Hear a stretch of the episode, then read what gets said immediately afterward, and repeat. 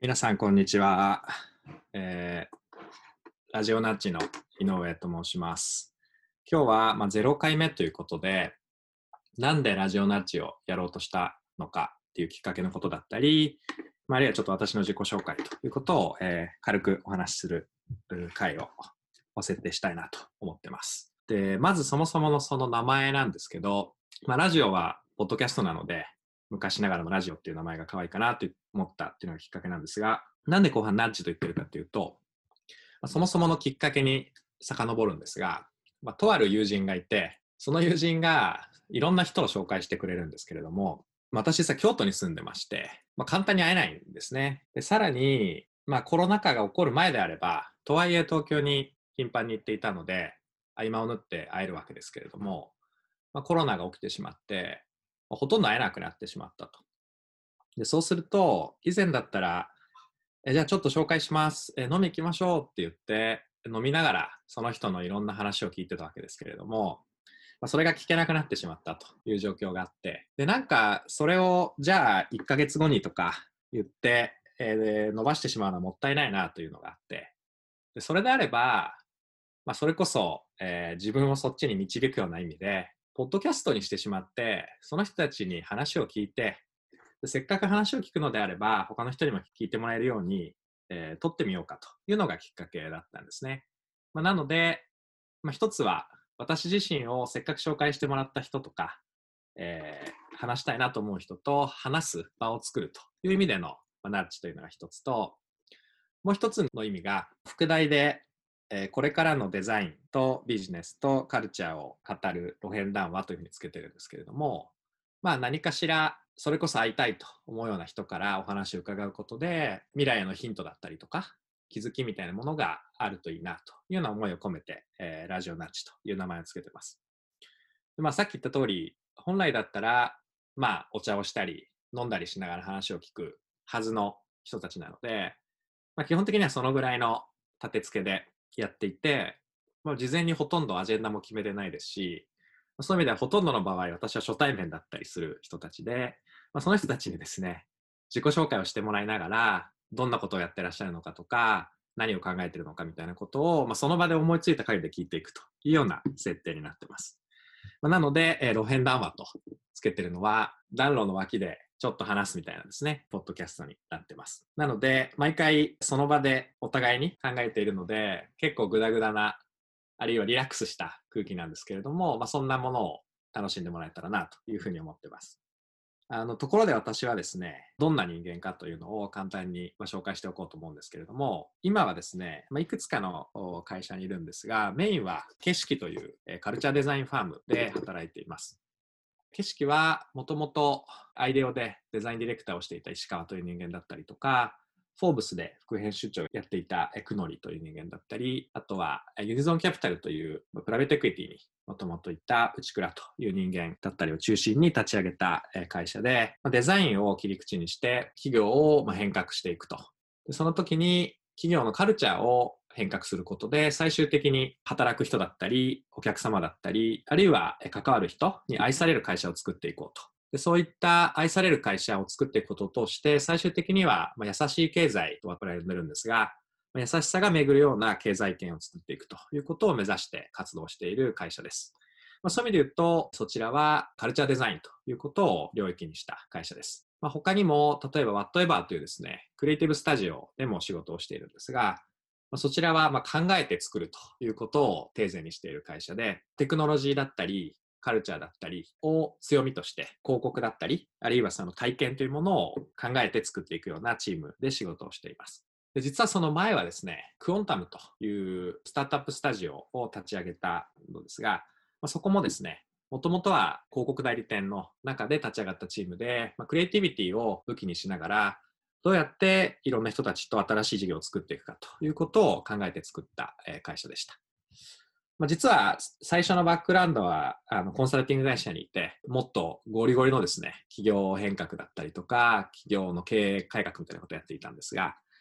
まあ、そんな経歴なので、私自身もまビジネスとデザインだったり、あるいはカルチャーというところをま行き来しながら仕事をしてきた人間です。まあ、なので、今回のこのレディオナッチでも呼ぶ人もですね、結構いろんな分野で仕事をしてる人とお話をしたいなと思っていて、ビジネスはもちろんですし、例えばスタートアップだったり、ベンチャーキャピタルで働いてる人みたいな、新しい事業を作っていこうという人たちに話を伺うという部分もありますし、あるいはもしかしたらそのデザインの領域で、どのようにデザインを世の中に広めていくかだったりとか、デザインを通してどう企業を強くしていこうかということを考えている人も呼びたいなと思っていますし、また同時にですね、そのカルチャーというふうに書いてますけれども、もしかしたらそういうカルチャーそのものを作ろうとしているような人だったりとか、アーティストだったりとか、まあ、あるいはもっと広い意味で言えば政治に関わっている人だったり、NPO に関わっている人だったり、まあ、結構そんな幅広い人たちに話を聞いていきたいなというふうに思っています。で、まあ、その時に、まあ、私が先ほど申し上げたようなビジネスとデザインとクリエイティビティとカルチャーをまあ行き来してきたからこそ、え聞ける質問だったり、えあるいはだからこそ生まれる興味みたいなのをベースに話を聞いていって、その人の考えてる面白いこととか、彼ら、彼女らがワクワクしている未来みたいなものを引き出せればなというふうに、え考えてます。まあ、ちょっと最後に一つ話してみようかなと思っているのが、まあ、普通に考えると、私のこれまでの仕事だったり経歴を考えたら、これからのデザインとビジネスを考えるでも十分良かったのかなと思うんですけど、まあ、あえて最後にカルチャーというふうに付け足した背景みたいなものをお話しして0回を締めたいと思うんですけれどもカルチャーっていうことを意識しだしたのは、まあ、実は私がシリコンバレーに行ってシリコンバレーを中から見たことが実はきっかけになっていて当時私はワイヤードという雑誌のですね、まあ、北米特派員としてま、ニューヨークだったりシリコンバレーのスタートアップシーンを取材するという仕事をしていたんですけれども、その時にずっと憧れていたシリコンバレーを、それこそ例えば Y コンビネーターだったりとか、様々なベンチャーキャピタルもそうですし、そういったところに参加をしている起業家ともたくさん話をして、シリコンバレーの強さって何なんだろうとか、シリコンバレーの魅力ってどこにあるんだろうみたいなことを肌で感じながら取材をしていったわけですけれども、まあ、その時に、まあ、徐々に気づいていったのは、もちろんそのよく言われるような、もともとシリコンバレーなので、その半導体産業があって、優秀なエンジニアが大量にいたみたいな背景だったりとか、優秀な大学ですね。スタンフォードもあれば、カルテックもあって、あるいは、えーと、バークレーもあって、優秀なエンジニアリングを学んだ学生が毎年大量に配出されてくるみたいなことだったりとか、まあ、ひいてはすぐ近くにサンフランシスコがあって、金融センターがあるということだったりとか、まあ、あとはカリフォルニアがそもそも移民が多くて、ハングリーの移民が毎年どんどん入ってくると。まあ、そういったことってよく、なんでシリコンバレーがこんなにイノベーションの中心地になったのかということで出てくるとは思うんですけれども、もちろんそういう部分はある。前提で、私がなんであんなに当時シリコンバレーに惹かれていたのかなということを紐解いていくと、まあ、実はそれはシリコンバレーのカルチャーだったんじゃないかなという気づきがあったんですね。シリコンバレーのカルチャーって何かというと、すごく雑に言えば2つあったんじゃないかなと思っていて、まあ、1つはギークのプライドみたいなところですね。まあ、ギークの反逆と言ってもいいと思うんですけれども、まあ、例えば先ほど話に出てきた Y コンビネーターのファウンダーがいるんですけれども、まあ、彼はエンジニア出身なわけですね。で、彼が書いた本があるんですけれども、まあ、ハッカーと画家という本を彼は書いていて、まあ、ポール・グレアムという人間ですけれども、まあ、彼はエンジニア、経営者、投資家としても有名ですが、同時にエッセイストとしても有名で、彼が書いたエッセイ集なんですけれども、その本を読むと、前半のほとんどが、いかに自分が学生時代に虐げられていたかと。自分は本当は一番頭が良くて、世界を変えられる人間なのに、もうオタクだからということで、こう虐げられ、コミュニティの最底辺にいたと。でいかにそのコミュニティの上にいたマッチョなですね、人間たちが賢くもなくて、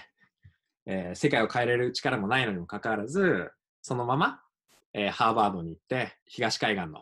投資銀行だったり、コンサルティングファームなんかに行って、まあ、彼はスーツ族と呼ぶわけですけど、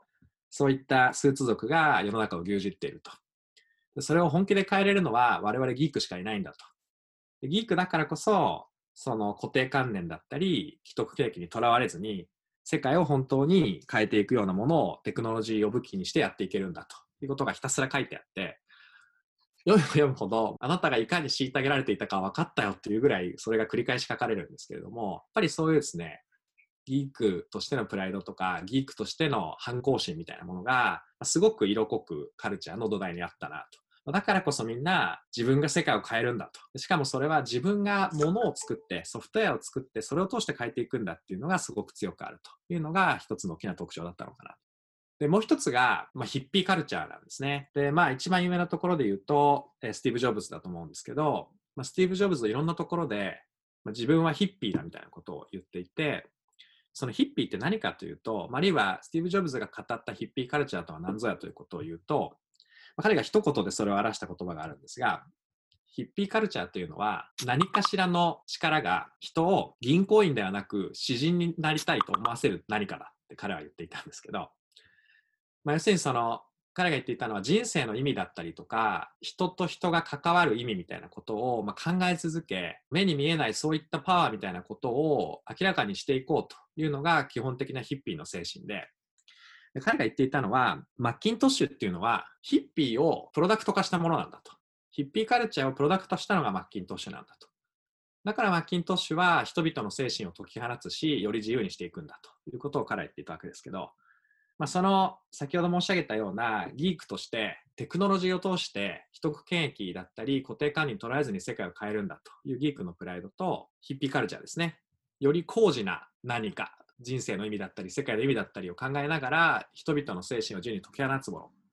のその2つっていうものが掛け合わさったところに実はシリコンバレーっていうものが存在していてだからこそシリコンバレーからあんなにですねこれは世界を変えるんじゃないかみたいなこんな考え方があり得るのかというようなプロダクトがどんどん出てきただろうなと。一方で、まあ、途中からですねそういった精神というものが徐々に、まあ、資本主義の力だったりとかあるいはシリコンバレーが既得権益化していくみたいな過程を経て、まあ、徐々にですね、かつてのシリコンバレーの趣みたいなものが減っていった部分があると思うんですけど、その中シリコンバレーの魅力と、まあ、ある意味での、においての衰退みたいなものを通して、やっぱりカルチャーっていうのがものすごく大事だなと。まあ、そういう意味では、集まるお金という意味では増え続けてますし、集まる人材という意味でも増え続けているし、その結果生まれているプロダクトだったり、その合計の企業価値みたいなものって、まあ増え続けてるわけですけど、なんかこう人を引きつける、あるいはその本当にここが世界を変えていくんだ、もっと人々を自由にしていくんだみたいな予感みたいなものが減ってきてしまったのはきっとカルチャーなんだろうなという気がしていて、そう考えると、まあ、いろんな人に話を伺う中で、一つの通奏低音のように、その裏にあるカルチャーとかその人の価値観とかみたいなものを聞いていけるとですね、まあ、ただ単にその人のビジネスについて理解するとか、その人がやっている事業について理解するとかいうことだけではなくて、まあ、そのビジネスが生み出しうるカルチャーってどういうものなのかとか、あるいはその新しい取り組みが生み出された背景にあるカルチャーって何なんだっけとか、いうところを少しずつ考えていけると、きっと立体的に我々が心躍るようなものが生み出される土壌みたいなものを解き明かしていけることができるのかなと思っていて、まあ、一方で、えー、さっき言った通り飲み会の代わりなので探求して問い続けるというようなトーンというよりは、まあ、気軽に話しましょうというトーンなので、どちらかというと、回数を重ねるに従って、そういったところが浮き出てくるというようなことなのかなと思うんですが、まあ、そんな意図で、あえてですね、タイトルをこれからのデザインとビジネスとカルチャーを考える路辺談話と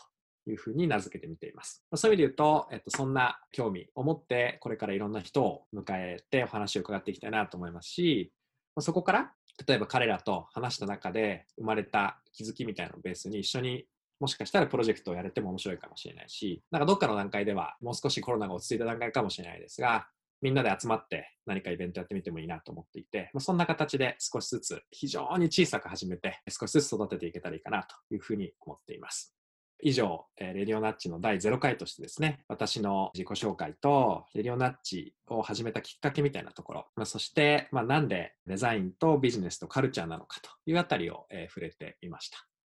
で、次回以降ですね、早速、本来であれば飲むはずだった人とですね、話をしながら、彼らのビジネスだったり、あるいはその裏にあるデザインだったり、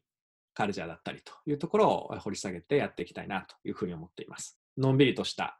リラックスした取り組みですけれども、ぜひご一緒できたらなと思います。えー、ぜひ引き続きよろしくお願いします。レジオナッチでした。